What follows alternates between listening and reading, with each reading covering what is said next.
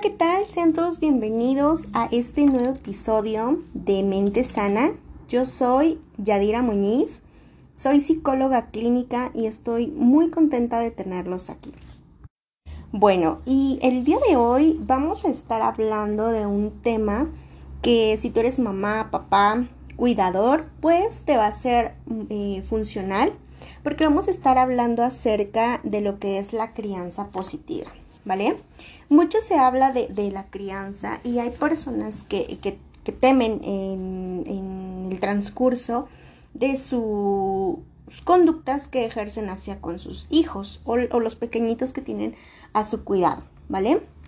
Eh, para entender este tema, bueno, principalmente vamos a abordar pues el concepto de crianza y qué tipos de crianza existen. Eh, haré un segundo segmento en el cual abordaremos quizá algunas técnicas o algunos elementos que pueden serte de mayor funcionalidad a la hora de ejercer tu crianza, ¿vale? Bueno, vamos a entender como crianza a establecimiento de vínculos afectivos a través de la palabra y el ejemplo, ¿de acuerdo? Y que estos vínculos se van ejerciendo o se van creando eh, al momento en que nosotros convivimos con los niños. Tiene un objetivo primordial de moldear la personalidad del pequeño, su manera de pensar y de actuar, así como también que pueda adquirir reglas familiares y normas sociales. Entonces la crianza se puede definir como algo muy sencillo, sin embargo, al momento en que la vamos creando, Existen diferentes elementos que, como lo mencionaba en un principio, pueden causar cierto temor hacia el cuidador o el padre que lo puede llevar hacia decir si está bien, está mal, qué es lo que está pasando, eh, lo estoy haciendo bien y más todavía cuando se trata del primogénito. Porque quizá cuando ya nace el segundo o el tercer hijo ya es más sencillo porque ya hay una experiencia previa.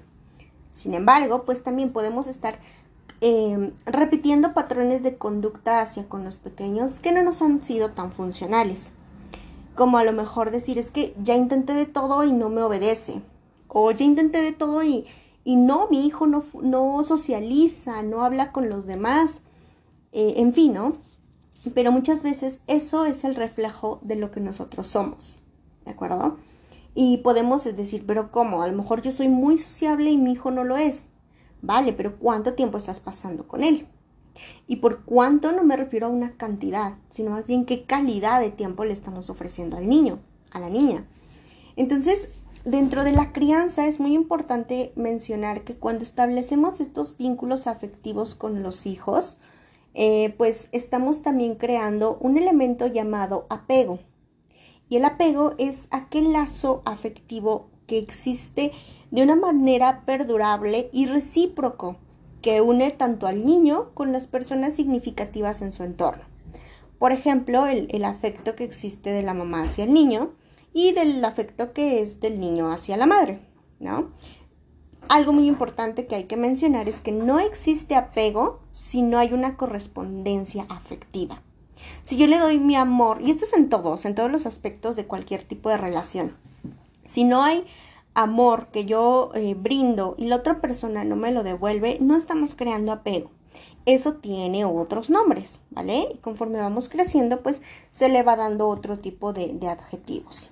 Ahora bien, pues ya que tenemos un poquito que la crianza es la manera en que nosotros establecemos estos vínculos y el apego que se forma a raíz de ello, pues podemos definir que existen diferentes tipos de crianza, que básicamente describen los modos en cómo los padres reaccionen o cómo responden ante las emociones de su pequeño.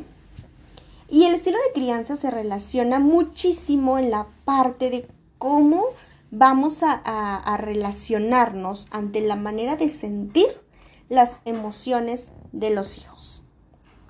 Dentro de estos estilos de crianza vamos a poder definir cuatro principales, ¿vale?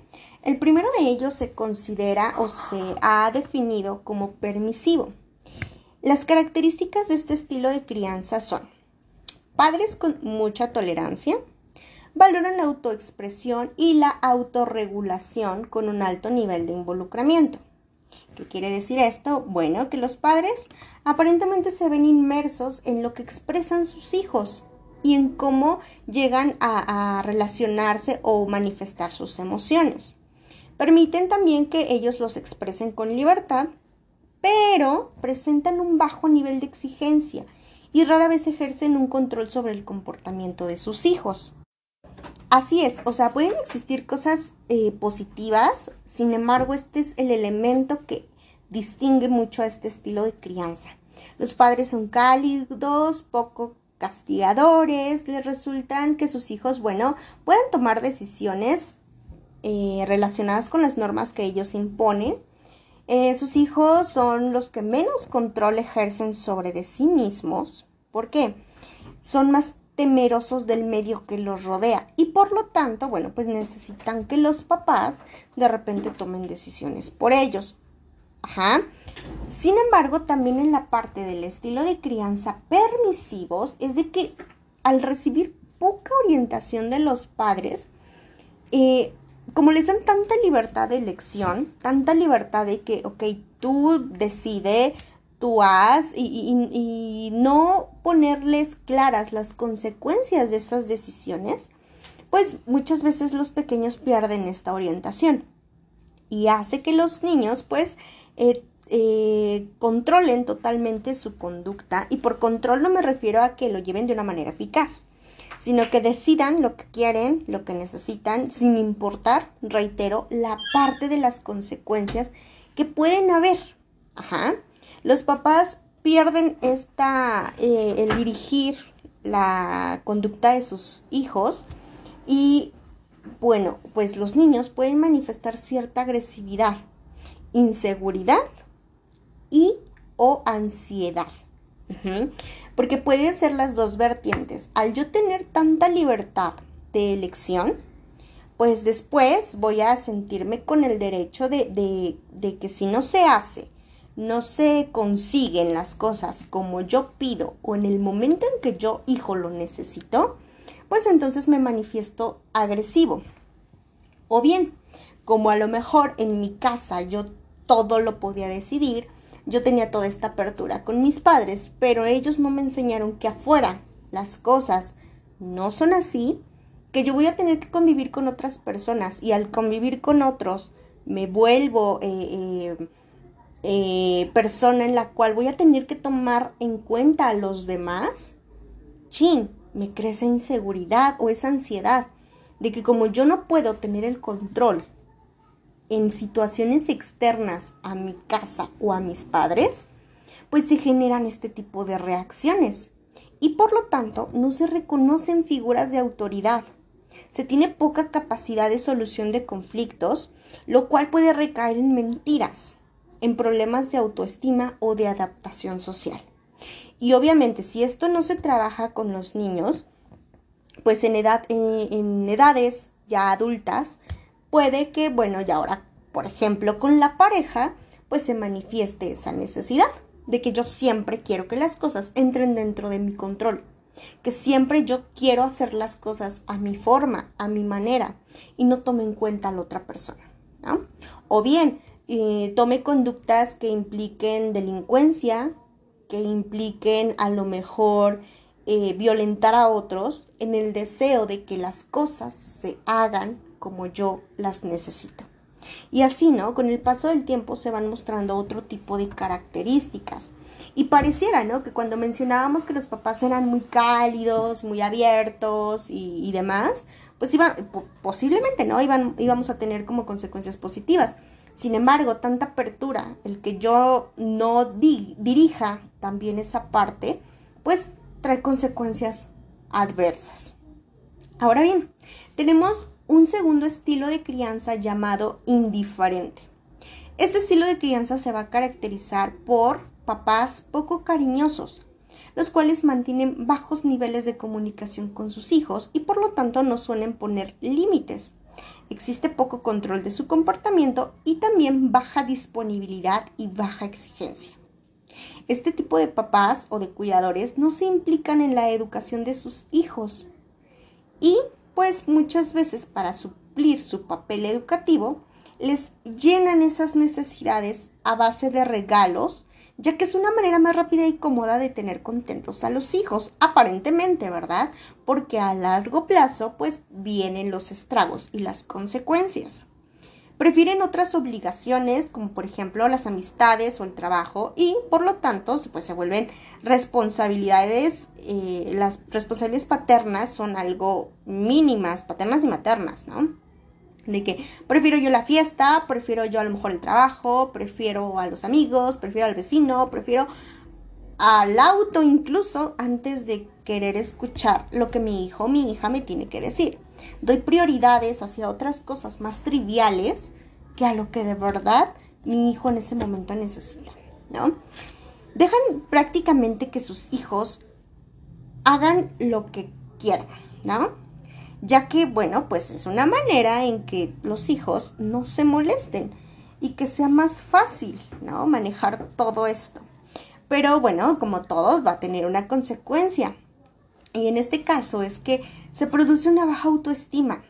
Aunque no lo creamos, el que yo, ok, tenga libertad, pero a la vez tengo una necesidad afectiva, padres ausentes. ¿Y cómo lo llenan los demás? Pues con regalos. Entonces, ¿qué aprendo? Que los demás tienen que satisfacer mis necesidades afectivas con cosas materiales. Y te repito, en la adultez se va a manifestar de alguna manera y mucho lamentablemente se llega a proyectar pero con la pareja. Es aquí en esta etapa en donde de verdad he visto muchas eh, ocasiones que llegan al consultorio por un problema precisamente de pareja. Pero conforme van avanzando las sesiones, el usuario se puede ir percatando de cómo eh, su infancia, su adolescencia, tiene mucho que ver ahora con las consecuencias de adulto. Existe también un poco eh, control en las emociones, una baja de empatía y por supuesto una desvalorización de su esfuerzo personal, lo que puede llevar a acciones agresivas y de casi inexistente responsabilidad. Ahora bien, el autoritario, este es el tercer estilo de crianza y este estilo creo que es el que muchas personas han llegado a, utilizar o que fuimos eh, criados con base a este estilo. ¿Por qué? Porque son padres que presentan un patrón muy dominante, un alto grado de control y de supervisión. La obediencia es incuestionable y por lo tanto, si se llega a quebrantar alguna norma, alguna regla de casa, ejercen castigos de forma física y psicológica. Llevan a ser un tanto arbitrarios y energéticos cuando no se cumplen lo que ellos norman y a la vez poseen un bajo nivel de involucramiento con los hijos. Obviamente, porque como ellos creen que, ese es el único método en el cual mi hijo me va a entender, no me importan mucho las emociones. A mí me importa que mi hijo obedezca que siga las normas, más no que exprese emociones. Por lo tanto, también eso tiene relación con no considerar la opinión o punto de vista de ellos. Y esto es muy a menudo pasa, ¿eh? de que a lo mejor eh, si mi hijo me dice algo que no le gusta y va en contra mía como mamá o papá, decimos, ay, no me importa, no me interesa. Como eres pequeño, pequeña, pues no tienes un valor en tu opinión, ¿saben? Y ya hasta la llegada a la adolescencia es cuando empiezan a haber estos problemas de cómo mi hijo se volvió tan rebelde si yo siempre castigué, si yo siempre fui mano dura, si yo siempre estuve ahí, ¿no? Aparentemente. Sí, pero la manera en cómo lo hiciste, pues ahora simplemente está desatando esa rebeldía de quiero ser libre y quiero que me dejes de molestar, ¿no? En la práctica, prácticamente en la adolescencia es cuando se manifiesta todo esto. Se establecen pautas de comportamiento y reglas tan restrictivas y exigentes que pues no se valoran las emociones, lo que les, comentaba, y con frecuencia se considera que no deberían permitir que las emociones negativas sucedan. Eh, emociones negativas, eh, vamos a llamarlas eh, más bien emociones que las personas le han puesto este, esos estereotipos, porque como tal una emoción negativa no existe, o al menos yo no manejo ese término. Por ejemplo, puede ser emociones que los papás tienen dificultades para enfrentar, más no que sean negativas, por ejemplo, en el, el enojo, la tristeza o el miedo, entre otras tantas, que son las más complicadas. De mi hijo se enoja, chin, pues no tienes derecho a enojarte. Si mi hijo siente miedo, desvalorizo ese miedo. Si mi hijo siente tristeza, ay, no pasa nada, la vida sigue. Nunca le damos esa importancia hacia las emociones de los hijos. Y ahora, pues las consecuencias que esto ocasiona es que exista inseguridad en los hijos, poco sentido de responsabilidad y baja capacidad para tomar decisiones o también para controlar sus impulsos, lo cual va a ocasionar que sus habilidades como el afrontamiento y de interacción social sean sumamente bajas. Y esto también, bueno, pues traiga consecuencias en la escuela, eh, con los amiguitos, entre el, mismo, ¿no? Porque viven en una esfera en la cual todo es rigidez. Y va a llegar a algún punto en que, no, esto no me gusta y ocasiona la rebeldía o bien siempre sean sumisos los hijos de que a lo mejor sea víctima de bullying y no diga nada. Y digamos, ¿pero por qué, no? Ok, porque a lo mejor no te puede contar, porque como desvalorizas las emociones, pues no tiene la confianza suficiente para decirte esto tu hijo, tu hija. Entonces, a la larga, todos estos estilos van teniendo eh, estragos, ¿no?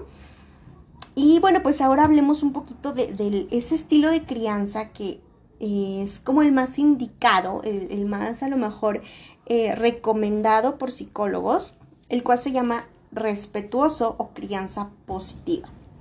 Bueno, pues aquí, ¿qué es lo que tenemos que hacer? Para eh, ser niños respetuosos, primero debemos ser niños respetados.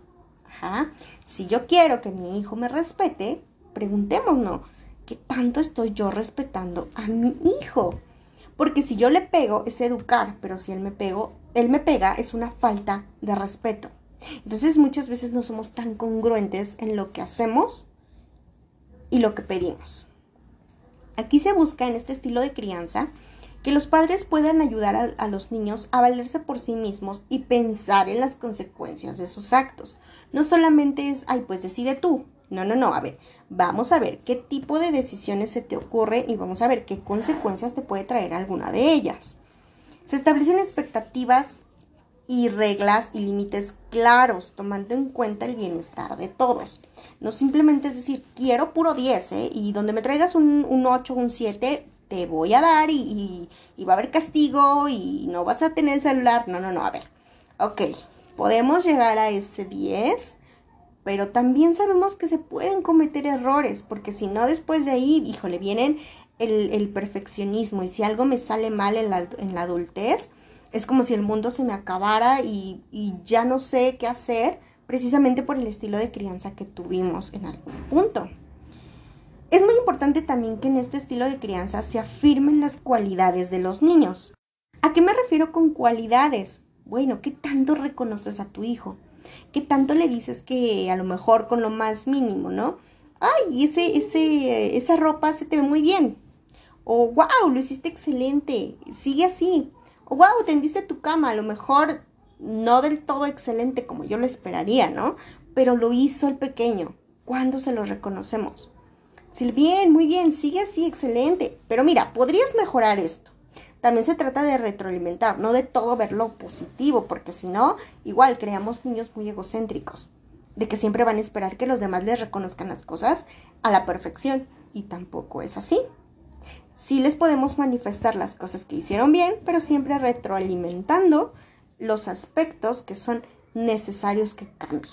Y esto aplica en todo, emocional, conductual y cognitivamente. Es muy importante también fomentar la comunicación abierta, no usar la violencia, porque a lo mejor si yo le digo a mi hijo, a mi hija, oye, cuéntame qué te está pasando, qué pasó, qué sucedió, y mi hijo me dice lo que él hizo, y a lo mejor él golpeó a la niña, al compañerito, pues Si yo digo, ah, bueno, pues te gusta pegar, yo te voy a pegar igual para que entiendas. Pues mm, obviamente el niño después va a decir, no, ¿para qué le cuento si de todas maneras me van a pegar? Entonces mejor me reservo las cosas y no digo, no cuento y me lo quedo solo yo. No, se trata de, ok, vamos a, intentar saber por qué pegaste, qué fue lo que sucedió, eh, dar alternativas, mira, para otra situación, qué es lo que puedes hacer, etcétera, etcétera, etcétera. Se trata de, enfocarnos en dar soluciones y que muchas veces estas soluciones las piensa el, el propio niño, dependiendo obviamente de su nivel cognitivo. Hacer uso del respeto y del acuerdo del al desarrollo infantil, ¿no? Si tiene cinco años, no le voy a pedir que a lo mejor ya eh, me dé una solución súper estructurada y, analizando todas las eh, posibles consecuencias, porque a veces ni de adultos lo podemos llegar a ver tan claramente mucho menos un pequeño de 5, 6 años, etc. Si nosotros llevamos a cabo esta parte de ser respetuosos, de una crianza respetuosa, vamos a llevar de manera implícita el desarrollo de habilidades sociales. Por mencionar solo algunos, ¿no? La cortesía, eh, aprender a identificar sentimientos en nosotros, en los demás, saber aceptarlos, saber contestar, la empatía, el amor propio, el respeto, entre otras tantas habilidades. Por lo tanto, aumenta la autoconfianza en los pequeños. Y diremos, no, pues, ¿por qué elegir una crianza respetuosa? Si a mí me dieron la nalgada y mírame, estoy aquí, ¿no? Este, súper bien y, aparentemente, ¿no? Pero sin embargo, esto, como les comentaba, lleva los estragos, porque les decía, muchas veces llegan al consultorio o a terapia por problemas de pareja, pero más bien es un estrago que dejó la crianza que ejercieron mis padres. No digo que sea un factor definitivo, pero sí mucho, mucho tiene que ver, ¿no? Entonces, ¿por qué elegir este tipo de crianza? Pues porque ayuda a desarrollar un sentido de, de responsabilidad y regulación. Desarrolla capacidad de autocrítica y mejora en las habilidades sociales. Y también, pues porque tu hijo, tu hija, tiene derecho a crecer sano, a su propio ritmo y según sus características individuales. Además, obviamente, de considerar que criar moldea las capacidades y personalidad de los niños y es algo que los va a acompañar toda, toda su vida. Y bueno, aquí hasta aquí vamos a dejar este segmento. Eh, si les interesa, pues bueno, voy a hacer la, la parte 2 en la cual vamos a hablar de cómo llevar a cabo una crianza respetuosa o positiva. ¿Vale? Ya hablamos un poquito acerca de cuáles son los estilos de crianza, de cómo repercute cada uno y no entramos tan tan a fondo, pero de manera general es esta eh, la definición que podemos dar de crianza y los diferentes tipos que existen, ¿no? Bueno, pues eh, espero que les haya gustado este tema. Si quieren saber de algo más, con mucho gusto pueden contactarme en mis redes sociales. En Facebook estamos como Consultorio Psicológico Mente Sana o de manera individual, psicóloga Yadira Muñiz. También estoy en Instagram igual como eh, Yadira Muñiz, psicóloga.